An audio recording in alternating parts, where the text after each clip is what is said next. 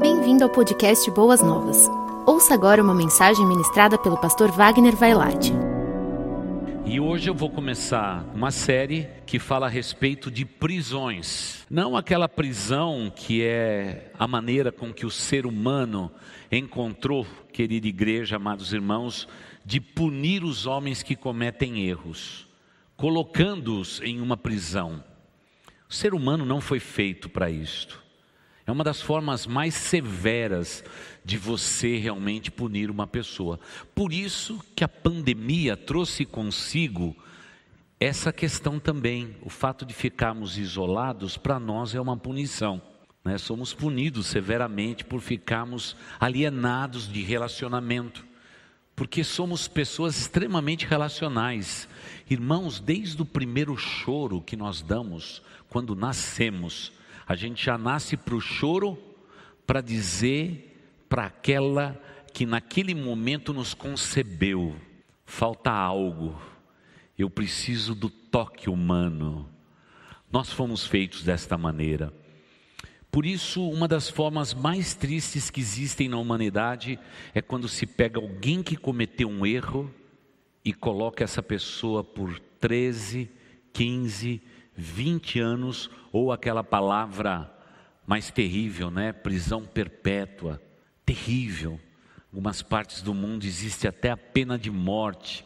Alguém cometeu uma atrocidade, é punido com prisão, prisão, prisão e depois nisso, morte. Nós não fomos feitos para isto. E é por isso que talvez o grande problema do ser humano hoje é que a prisão, aquela de grades, que normalmente é a forma mais severa da nossa punição, não é a forma mais comum de falarmos da palavra prisão. A maioria de nós estamos aprisionados nos nossos medos, nas nossas culpas, nos nossos erros e principalmente nas nossas fraquezas. São prisões prisões emocionais, prisões espirituais que nos acorrentam também. E hoje nós estamos vivendo num mundo onde que as pessoas estão de fato acorrentadas, infelizmente. E se você me perguntar, querido irmão, querida irmã, o que vai ser da igreja de Jesus agora no retorno? Irmãos, eu não sei ao certo, porque eu particularmente nesses 45 anos que estou envolvido no ministério pastoral, nunca vivi uma época como esta. E agora já começamos também a ver os sintomas muito claros e visíveis desse período de pandemia. E pior do que tudo isso, irmãos, descobrimos que alguns seres humanos, muitas vezes de maneira involuntária, são colocados em prisões. Quantos pais que não compreendendo os seus filhos, os abandonam, é a prisão da solidão. Alguns outros pais são tão rigorosos e exigentes que aprisionam os seus filhos no medo. Outros seres humanos são capazes, de maneira pejorativa, diminuir o próximo. E quando esse próximo e quando esse próximo é uma criança, por exemplo, uma criança sente facilmente quando ela é preterida, quando ela é deixada de lado. São prisões, são prisões invisíveis. Augusto Cury diz que o maior problema do ser humano são essas prisões que nós mesmos criamos para nós mesmos. Algumas que nos foram impostas, algumas outras que é, na verdade foram sugeridas, e algumas outras piores que nós mesmos criamos dentro de nós. Talvez seja por isso que Jesus Cristo, falando com as autoridades do seu tempo, quando ele falou a respeito da verdade, até o mais alto imperador perguntou a ele: o que é a verdade? Porque só a verdade pode libertar um ser humano. Quantos filhos que são tratados muitas vezes com desprezo e ao longo da vida se tornam pessoas prisioneiras do ódio, da raiva. Quantos homens que eu conheço, maravilhosos, lutaram pela vida, homens e mulheres, mas em determinado momento da vida cometeram um erro. O resultado desastroso, prisão. E às vezes quem coloca algema na gente somos nós mesmos. Algumas outras vezes são as pessoas que nos julgam por causa de um erro cometido. Quantas outras pessoas em prisões, elas me dizem sempre a mesma coisa, pastor, eu cometi um erro grave, eu pequei, mas com esse meu pecado, eu comprometi todo o meu futuro. E como digo sempre desse púlpito, ao lado dos meus pastores auxiliares, não vale a pena, irmãos, comprometer o nosso futuro por um breve momento de prazer no presente. Porque esse pecado muitas vezes impõe a nós algemas emocionais, algemas espirituais. Temo muito no meu coração nesse período de pós-pandemia que muitas pessoas não conseguiram se recuperar dos seus traumas, das suas solidões, dos seus ódios, dos seus ressentimentos. Será que a palavra de Deus tem resposta para estas prisões? Sim, querida igreja, a palavra de Deus tem resposta para essas prisões. A resposta existe. Mas para isso, nós temos que pagar o preço de ouvir da palavra de Deus, porque só a palavra de Deus é que tem o poder para nos libertar. E conhecereis a verdade, e a verdade vos libertará. Se, pois, o Filho de Deus verdadeiramente os libertar, vocês serão livres. Há absolvição, há libertação para os nossos erros e pecados. Toda a igreja de Cristo Jesus tem que ser especialista em cuidar de pessoas feridas, pessoas aprisionadas, pessoas medrosas, pessoas culpadas. A igreja de Cristo Jesus jamais será um lugar perfeito porque aqui nesse lugar é onde habita a imperfeição. Aqui é que os seres humanos dizem para si mesmo: eu cometo erros, sou frágil. Deus pode me ajudar? Sim, Deus pode te ajudar. Eu posso te garantir que as pessoas que eu conheci na vida e que disseram para mim eu sou muito fraca, eu tenho muitos erros e etc, hoje são pessoas maravilhosas pessoas que venceram as suas prisões, os seus medos, as suas culpas e se tornaram pessoas livres, porque Jesus as tornou livres, porém conscientes, pessoas equilibradas, pessoas muito melhores do que eram. É inacreditável o quanto que a gente pode crescer. E eu também sou prova disto. Os meus medos, as minhas prisões, me acorrentaram até a minha juventude, quando eu conheci aquele Cristo maravilhoso que pôde transformar etapa por etapa, cômodo por cômodo do meu coração, pedaço por pedaço da minha alma, ele foi transformando. E ele fez uma limpeza. Ele arrancou tudo aquilo que não agradava a ele e substituiu por algo bom.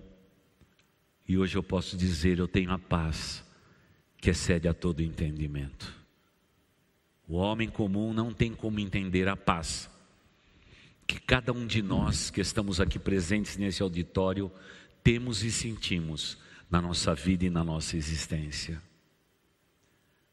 Pastor, as prisões existem, existem. As lutas nossas humanas para viver uma vida livre, consciente, é permanente, muitas vezes é permanente. Porque infelizmente a nossa natureza, ela é pecaminosa.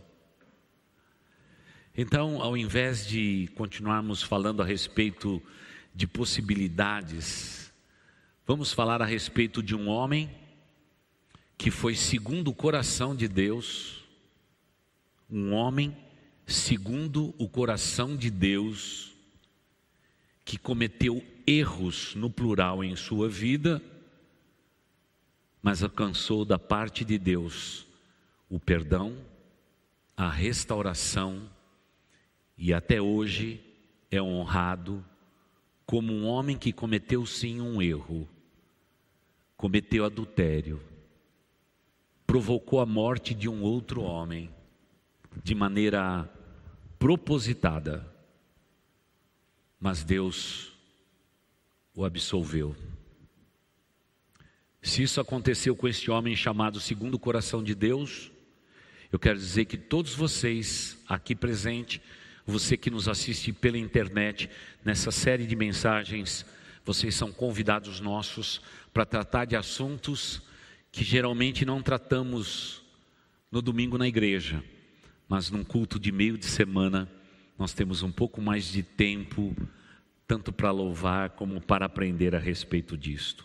Por isso eu gostaria de apresentar a vocês um homem segundo o coração de Deus, que cometeu sérios erros, foi restaurado e no final da sua vida foi considerado também um amigo de Deus. Quero ler com você o salmo muito conhecido, o salmo de número 51, falando sobre esse tema, prisões. Assentados como estamos, você aí na sua casa, abra a sua Bíblia ou acesse a sua Bíblia no salmo de número 51, e este vai ser o texto longo que vamos ler hoje, leremos as outras quartas-feiras e vamos nos debruçar para entender o que o Salmo 51 representou na vida de Davi, um homem segundo o coração de Deus. Lembrando a todos vocês aqui presentes e os que estão em casa, que se você ainda nesta noite pudesse ler o Salmo 34, o Salmo 51 é seguido do Salmo 34. Infelizmente a ordem não é, dos salmos foram equidistantes um do outro por causa do tema de quem recebeu a carta e o poema para poder declarar, mas o Salmo 51, ele é seguido do Salmo 34, quando Deus vai dizer: um coração quebrantado e contrito, eu não desprezo. Esse é o alvo das nossas meditações das quartas-feiras a partir de hoje. Que você possa se refazer dos seus erros e alcançar diante do Pai um coração quebrantado e contrito. O Salmo 51 nos diz assim, amada igreja, queridos irmãos: Tem misericórdia de mim, ó Deus, por teu amor, por tua grande compaixão apaga as minhas transgressões, lava-me de toda culpa e purifica-me do meu pecado, pois eu mesmo reconheço as minhas transgressões e o meu pecado sempre me persegue. Contra ti, só contra ti pequei e fiz o que tu reprovas, de modo que justa é a tua sentença e tens razão em condenar-me. Sei que sou pecador desde que nasci. Sim, desde que me concebeu minha mãe. Sei que desejas a verdade no íntimo e no coração me ensinas a sabedoria. Purifica-me com isopo e ficarei puro. Lava-me e mais branco do que a neve serei. Faz-me ouvir de novo júbilo e alegria, e os ossos que esmagaste exultarão. Esconde o rosto dos meus pecados e apaga todas as minhas iniquidades. Cria em mim um coração puro, ó Deus, e renova dentro de mim um espírito estável. Não me expulses da tua presença, nem tires de mim o teu Espírito Santo. Devolva-me a alegria da salvação e sustenta-me com um espírito pronto a obedecer. Então ensinarei os teus caminhos aos transgressores, para que os pecadores se voltem para ti. Livra-me da culpa dos crimes de sangue, ó Deus, Deus da minha salvação, e a minha língua aclamará a tua justiça. Ó Senhor, dá palavra aos meus lábios, e a minha boca anunciará o teu louvor. Não te deleitas em sacrifícios, nem te agradas em holocaustos, senão eu os traria. Os sacrifícios que agradam a Deus são espírito quebrantado, há um coração quebrantado e contrito. Ó Deus, não desprezarás. Por tua vontade, faze Sião prosperar, ergue os muros de Jerusalém então te agradarás dos sacrifícios sinceros, das ofertas queimadas e dos holocaustos, e novilhos serão oferecidos sobre o teu altar. Amém e amém. Que oração é esta, irmãos? Que oração maravilhosa é esta? Basicamente, toda a teologia moderna ela pode ser resumida em 11 versículos. É incrível. Sem dúvida nenhuma, esse era um homem segundo o coração de Deus, mas que nesse momento da sua existência está infelizmente aprisionado. Ele cometeu erros, mas ele também nos sugere aqui o que nós podemos fazer, como se fosse um caminho para que pudéssemos romper com as prisões que o mundo nos impõe, a sociedade nos impõe, a palavra de Deus nos impõe, mas pior do que isto, as prisões que nós estamos impondo a nós mesmos. Quando olhamos para esse texto, fica claro para mim porque eu comprometi minha vida inteira por um momento de prazer. Ah, Davi, se você soubesse, com o harém que você tinha, com tantas mulheres, por que você foi cobiçar a mulher do próximo? Por quê? É interessante que a teologia mais antiga diz que aquela mulher era como uma prostituta que tentou Davi. É interessante que o ser humano, desde a antiguidade, sempre está tentando depreciar a mulher. Aquela mulher não estava tentando o rei, ela estava no direito dela,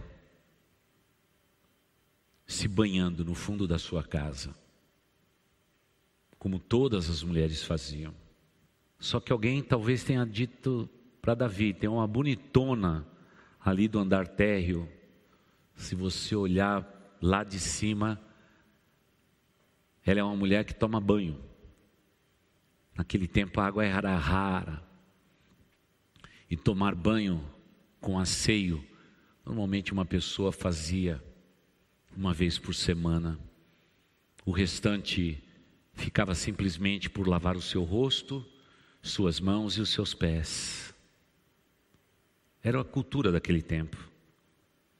Não. Quero dizer a todas as princesas que aqui estão e nos assistindo, ela não era uma mulher leviana. Ela estava no direito dela. O dia que você for em Israel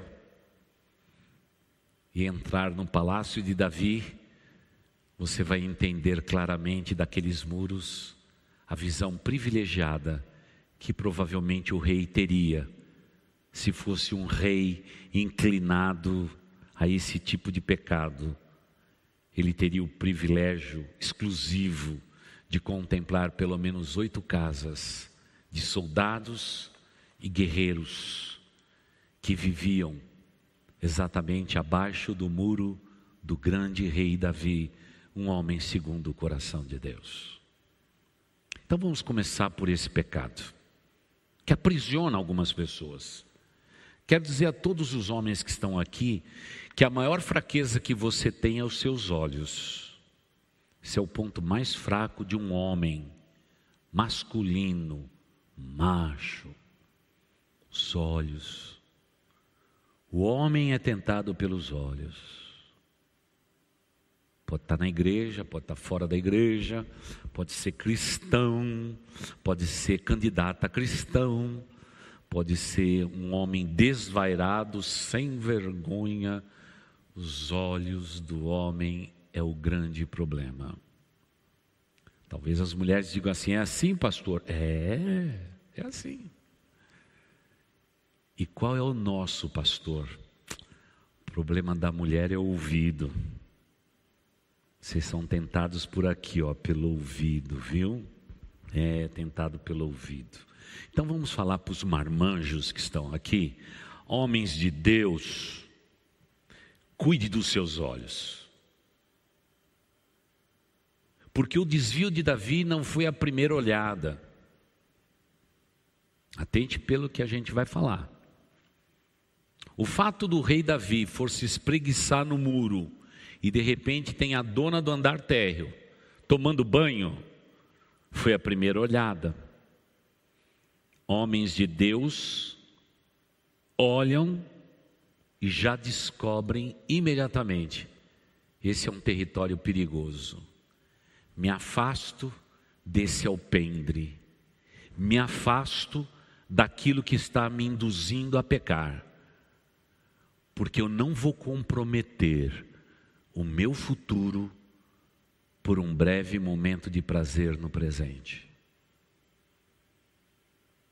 O rei, como fez, poderia dizer: vá buscar a mulher do meu general e traga ela até aqui, como ele fez. O grande problema do ser humano, principalmente você, homem, não é a primeira olhada, é a segunda, porque lá está implícito o desejo. E no mundo que nós vivemos, fica mais sério isto, porque naquele tempo, as mulheres casadas e as solteiras se cobriam por inteiro. Hoje, ah, minhas irmãs em Cristo, como até vocês gostam de mostrar um pedacinho da perna, um pedacinho do seio, uma roupa mais apertadinha, para mostrar o teu rebolado. É isso mesmo. As mulheres hoje se vestem de maneira diferente. E hoje, a situação está ficando mais difícil. Para se vender shampoo, tem que mostrar o, o seio. Para se vender panela, tem que mostrar a perna. Eu já não entendo mais o mundo de hoje. E eu fico imaginando quantos homens estão sendo aprisionados ao longo da sua vida e a sua existência na sua fraqueza dos olhos, principalmente quando os olhos nos induz ao erro sexual severo. Isso se torna uma prisão. Há homens que são dependentes disto. E depois, não se saciando só com isto, em ver as mulheres que vêm que passam no local de trabalho, na universidade, na igreja ou em qualquer outro lugar que frequenta, ele começa a alimentar esta área da sua vida.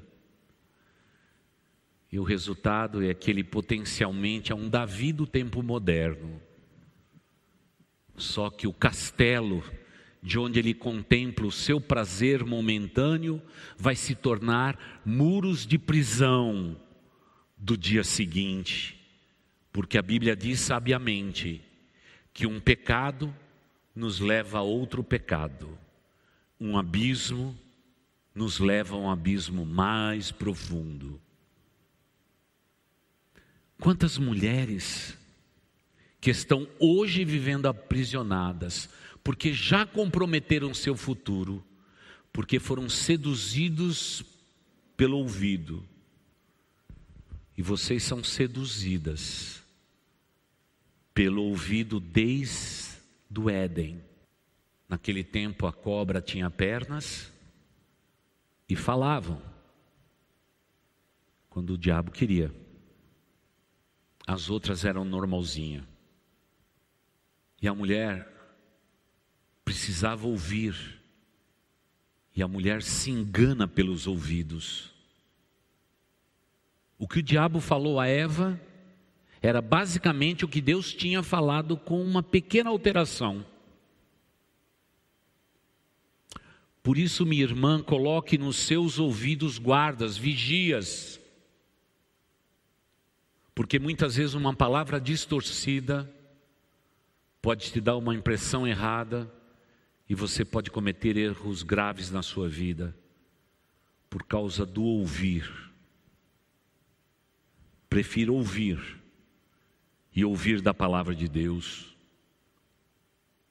Quantas pessoas me dizem, pastor, estou hoje arrependido. Se eu soubesse que tudo isso ia acontecer comigo, eu não teria feito isso, pastor. Eu me sinto culpado, eu me sinto culpada. Pastor, a minha vida acabou depois desse pecado. Como eu ouço essas expressões? O que eles estão tentando dizer para mim é que estas são as suas prisões espirituais, emocionais. Alguns deles já somatizaram fisicamente já estão adoecidos. Infelizmente. Eu sei que a humanidade não tem ouvidos para entender estas palavras, mas você que é meu irmão, minha irmã, você tem essa capacidade. Por isso, se hoje ouvir a palavra de Deus, não endureça o vosso coração. Pelo contrário, amoleça seu coração e diga aqui presencialmente ou pela internet: Pastor, é verdade. O pecado vai me induzindo de tal maneira em que eu estou completamente envolvido. Segundo os estudiosos, somos prisioneiros de nós mesmos. E segundo estes, a internet hoje é a fonte permanente de prisões. homens e mulheres estão se alimentando da pornografia cibernética para satisfazer um canto da mente, um canto da alma. E mal sabem eles que do castelo da sua existência, eles estão contemplando o prazer, e ali naquela torre, eles serão prisioneiros deles mesmos o potencial da sua vida, a maneira com que Deus queria abençoá-lo sobre a face da terra já está comprometido. Porque há duas coisas que incomodam demais o nosso Deus: a idolatria e os desvios sexuais. Incomoda o coração do nosso Deus, porque Ele não nos chamou para a imundícia, mas para a santificação, porque santo é o nosso Deus.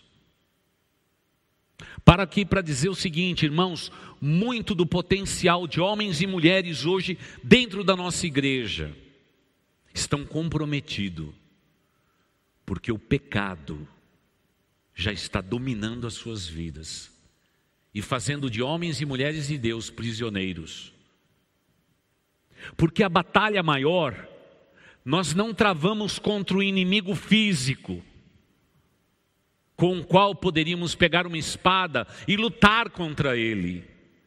Mas a Bíblia diz que temos que lutar contra potestades, contra príncipe das trevas, contra seres espirituais do mal que combatem a nossa mente as regiões celestes onde Deus é adorado.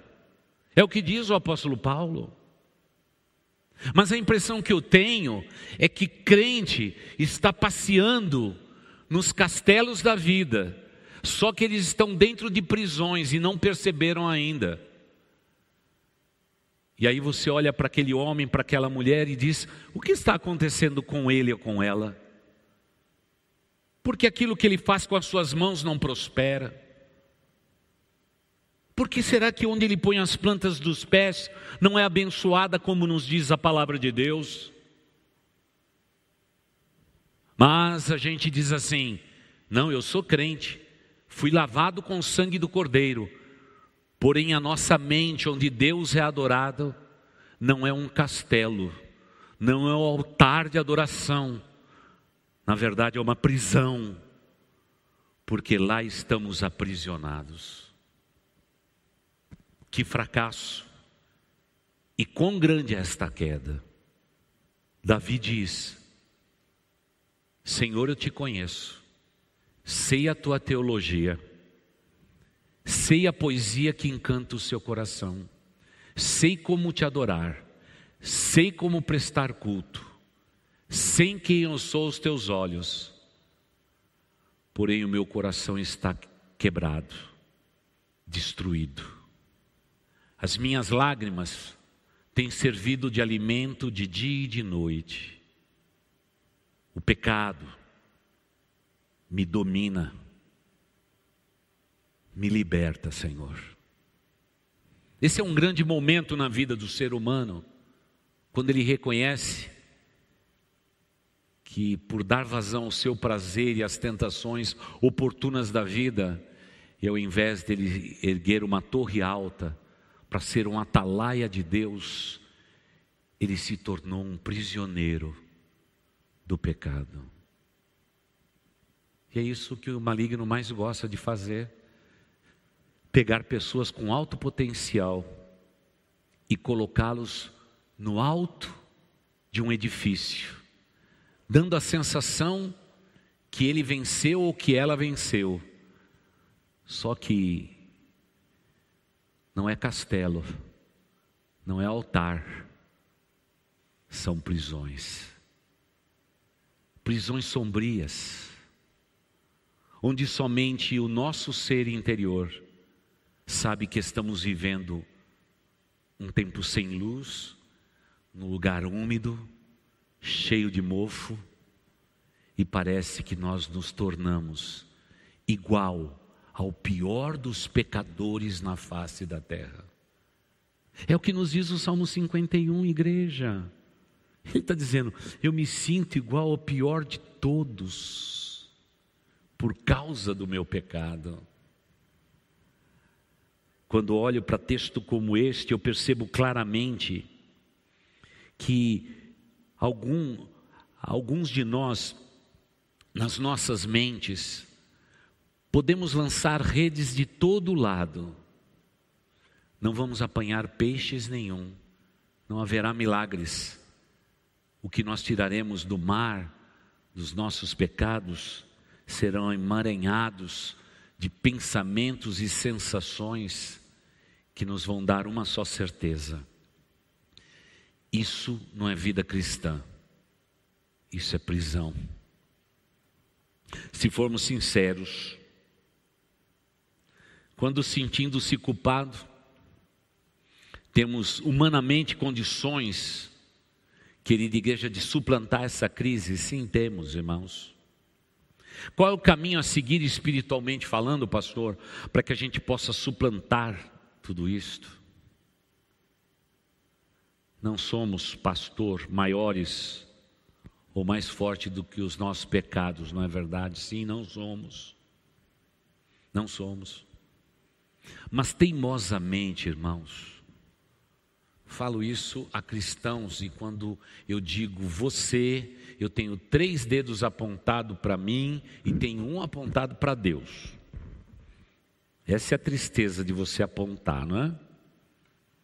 Ah, irmãos, quantas vezes nos escondemos atrás da nuca de alguém na igreja quando deveríamos viver aqui o melhor momento da nossa existência, mas teimosamente continuamos subindo no mesmo alpendre, no mesmo castelo, vez após vezes. O pecado não é assim tão novo. A maioria dos pecados nossos, com os quais caímos e comprometemos o nosso futuro, eles são extremamente previsíveis e são repetitivos na nossa vida. Alguns chegam a dizer que são pecados circulares. Vivemos momentos de louvor e adoração, daqui a pouco caímos, pecamos. Daqui a pouco nos levantamos de novo e voltamos para a próxima adoração. Temos momentos de adoração e daqui a pouco no mesmo pecado caímos e voltamos àquele lugar. Então deixe-me perguntar, meu irmão presencial, meu irmão virtual, qual é o pecado que tão de perto te rodeia? Qual que é a tua fraqueza? Qual é a tua prisão? Você precisa dar nome a isso. Mas a julgar pela maneira com que vivemos nos dias atuais, nós estamos secularizando até o pecado. E a gente diz para o Altíssimo: foi mal. Foi mal, viu? Desculpa, viu, Pai? Foi mal. Ah, eu não sei porque eu fui fazer isso de novo. A gente está minimizando. Quando não muito, olhamos para a nossa humanidade e dizemos: é assim que eu sou. Pau que nasce torto, morre torto. Meus irmãos, nós estamos dentro de uma igreja para pegar o pau torto, a tortura do ser humano e tornar em retidão diante de Deus. Mas infelizmente, estamos relativando até o pecado hoje. Irmãos, nesses últimos anos, ovelha mudou demais. Mudou demais. A ovelha, quando peca e vai no aconselhamento pastoral, primeiro ela conta uma grande e longa história para dizer porque eu sou como sou. Mas nós, pastores, já sabemos o final da história. Aquele primeiro minuto, aquela primeira meia hora, é só um pecador tentando se justificar do seu próprio pecado. E daqui a pouco vem a expressão: Eu pequei. eu pequei. Nós nos parecemos como Isaías. Estamos indo todo dia ao santuário do Deus Altíssimo. Uma vez por semana, passamos mais horas no lugar santo. Afinal, Isaías são profetas dos santos lugares. Só que, infelizmente, o profeta, naquele ato religioso, ele só repetia o que ele tinha feito no último culto. E aquilo se tornou circunstancial na sua vida, repetitivo. Até um dia que Deus precisou chamar a atenção de Isaías. E com isso, caminhando para o fim dessa primeira grande introdução, eu vou perguntar para você, meu irmão, minha irmã, você que me assiste pela internet, Deus talvez nas lutas suas, nas suas circunstâncias, talvez esteja chamando a tua atenção para alguma área da sua vida. Preste atenção o que aconteceu com Isaías. Isaías está lá todo tranquilo, linhagem de profeta, já tinha cadeira cativa de profeta, já foi aclamado profeta, o rei amava Isaías, dava pão, dava água, dava frutos, dava carneiros, dava tudo que o profeta precisava, porque era um bom rei. Mas exatamente naquele final de semana, o mundo do tempo de Isaías estava celebrando a morte do bom rei. E agora Deus chama a atenção de Isaías e diz: Você já viu quem é o sucessor? Porque naquele tempo do reino, normalmente os filhos sucediam os pais. E o filho não era a flor que se cheirasse. Quem sabe já tivesse passado perto dos profetas, imagino eu, e dito assim: ó, tá vendo essa bagunça aqui, esse canto aqui profe, dos profetas, dos sacerdotes e etc. O dia que eu for rei, acabo com tudo isso. Vocês vão tudo para a rua, vão trabalhar, meus amigos. E agora Deus tirou o rei. E agora ele chama a atenção de Isaías para dizer: Quem eu sou para você? E naquele dia, a Bíblia diz assim: Eu vi o Santo, o Rei dos reis, assentado no seu alto e sublime trono. Pergunto aos irmãos: profeta não foi feito para ver Deus todo dia? Por que, que ele só viu aquele dia? Porque às vezes Deus tem que tirar algo da nossa vida para que a gente possa enxergar, não o rei, não o rei Davi, mas o Rei dos Reis, o Senhor dos Senhores. Eu sei que nós não sabemos lidar com perdas, mas elas são necessárias. Infelizmente. Porque Deus nos ama tanto, que quando Ele vê que nós estamos indo bem longe, Ele tira de nós o nosso chão, o que temos, e às vezes até o que amamos. Pode parecer um tanto quanto duro isto, mas não é. É uma palavra preventiva para que os seus castelos de sonhos humanos não tornem você cativo de uma prisão, porque as prisões existem, a maioria delas emocionais. O apóstolo Paulo, falando especificamente sobre o pecado e o desdobramento do pecado, concordando com o Salmo 51, ele nos diz assim: Sei que nada de bom habita em mim. Será que você pode repetir essa palavra, por favor, meu irmão? Vamos lá? Sei que nada de bom habita em mim. Irmãos, é verdade. Nós somos pecadores. E o apóstolo Paulo arrasou consigo mesmo e disse: Sim, esta é a minha carne, porque tenho o desejo de fazer o que é bom, mas não consigo realizá-lo. Eu tenho uma consciência de Deus, eu sei o que é bom, eu sei o que é ideal, mas por uma razão humana eu não consigo realizar de maneira espontânea. Eu não consigo realizar. Eu tenho que fazer força para realizar. A minha carne declara isto. Pois o que faço não é o bem que desejo,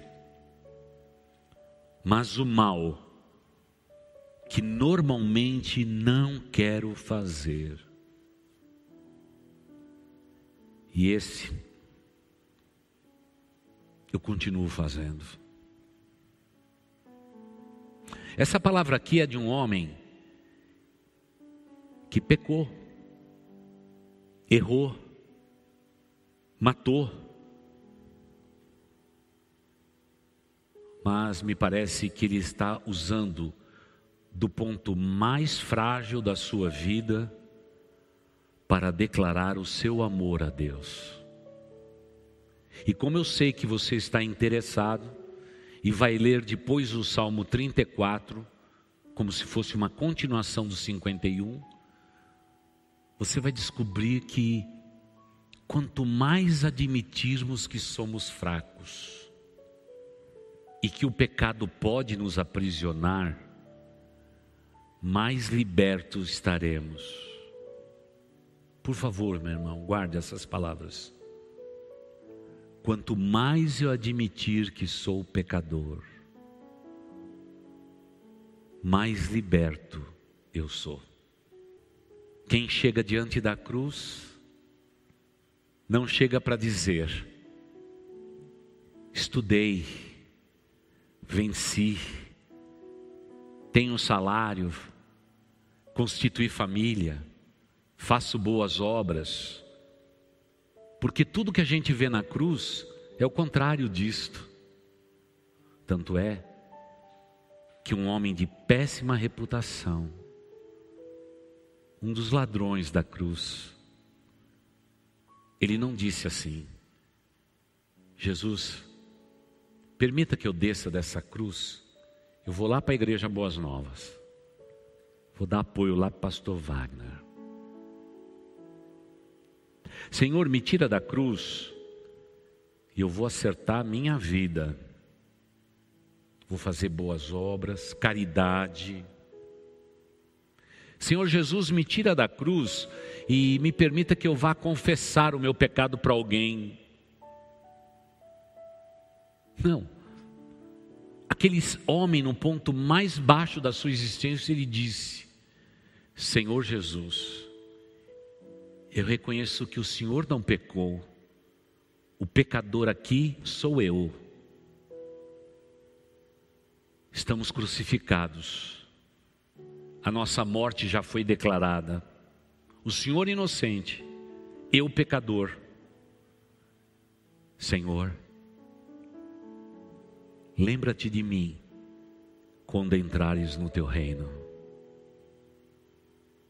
Jesus não disse, faça isso, faça isso, faça isso, faça isso, faça isso. Não. Mas a declaração mais básica dele garantiu os céus. E ele disse: quando você der o seu último suspiro aqui na terra, eu garanto, você estará comigo no paraíso. O que fez o ladrão da cruz, amada igreja? Ele sempre simplesmente admitiu que ele era pecador. Sabe de onde vêm as prisões? É quando nós estamos tentando justificar nosso jeito, nosso temperamento, a nossa, o nosso jeito de ser, a nossa maldade, o nosso pecado, a nossa incredulidade e assim por diante. Sempre, sempre, sempre, sempre. Quando isso acontece conosco, já estamos em prisões. Não estamos passando pela prisão, já estamos aprisionados. Eu posso orar por você, posso orar por você que nos assiste pela internet.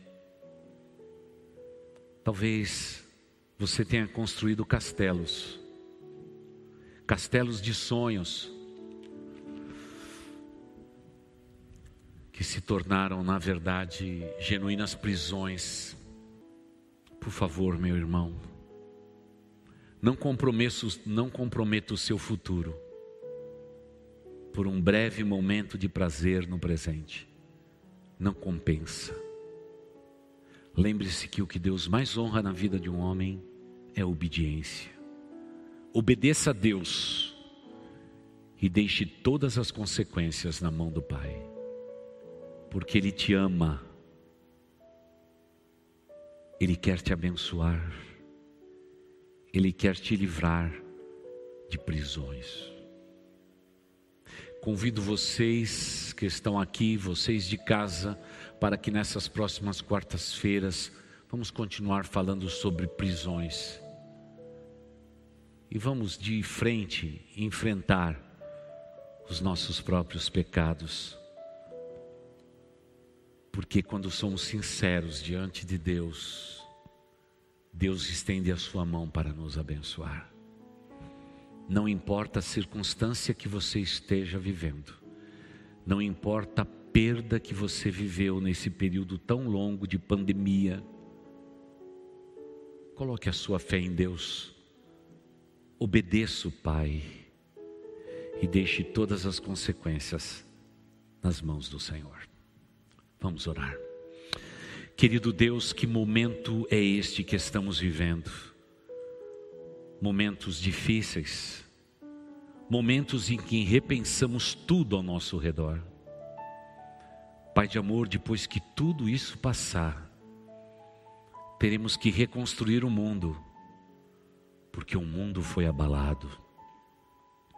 O nosso país querido foi abalado